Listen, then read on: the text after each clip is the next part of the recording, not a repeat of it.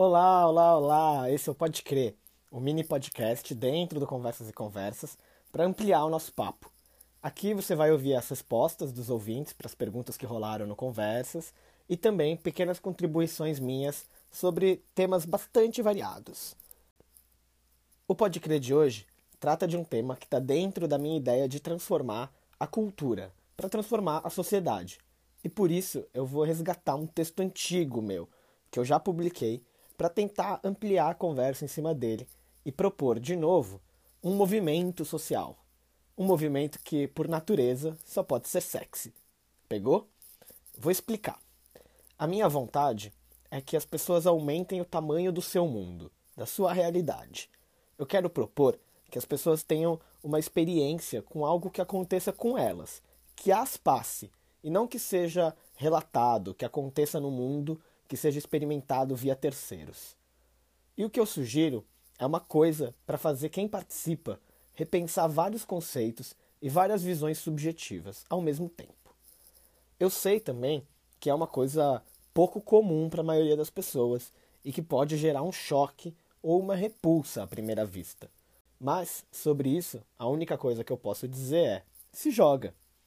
A proposta, então, é experimentar um beijo triplo, ou seja, um beijo na boca de duas pessoas ao mesmo tempo.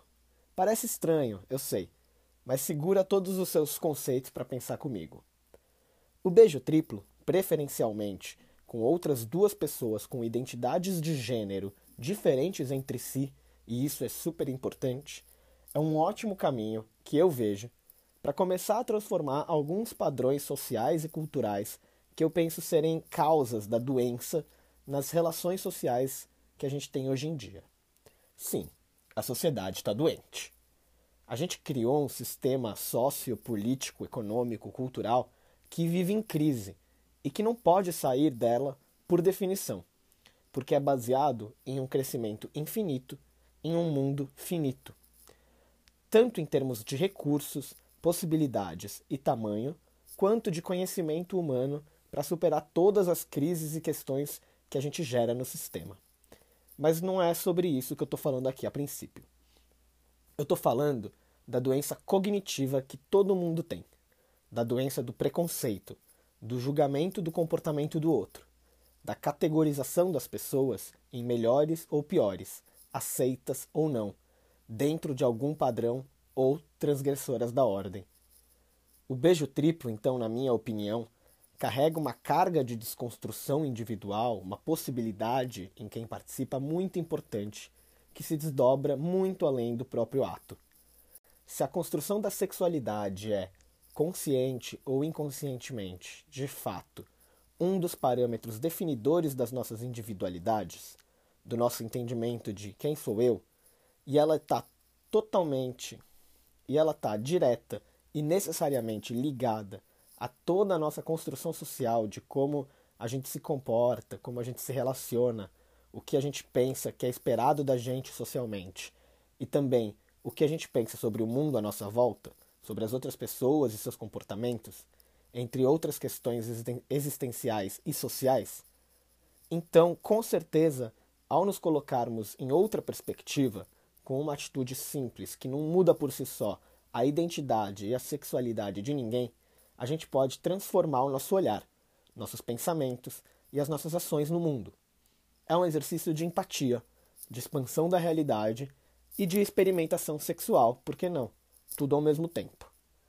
Desse jeito, o ato de um beijo com toda a sua carga física, emocional, sexual, entre três pessoas ao mesmo tempo, desconstrói de uma só vez diversos tabus e conceitos que estão muito presentes na nossa sociedade.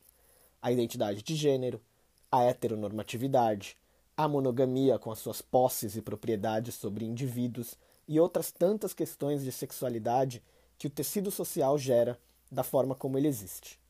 Fora o prazer. Fora a cena bonita que passa para quem desavisadamente assiste. Começa, assim, um processo de reflexão pessoal e de desconstrução social, que passa pela experiência do ser, do sentir, do fazer e do pensar. Passa pela reavaliação dos conceitos de como eu me vejo, como me vem e como eu quero ser visto. E isso tem muito a ver com uma teoria que eu tenho sobre a tendência de homens brancos, ricos e heterossexuais serem mais de direita politicamente, ou mais conservadores. Para essas pessoas, o status quo está ou parece ótimo, ou bom. Nunca sofreram discriminação, têm todos os privilégios do mundo, mas mais que isso, nunca sentiram subjetivamente a necessidade de desconstruir as regras e lentes para ver o mundo, nunca sentiram a necessidade de pensar e agir diferente. E por que isso transforma a sociedade? Porque eu entendo que facilita muito o processo de desconstruir padrões e mitos gerais, romper com velhas estruturas sociais, políticas e corporativas, se cada pessoa começar esse processo individual antes. E isso não vale a pena para o caso de um beijo triplo ou das experiências sexuais.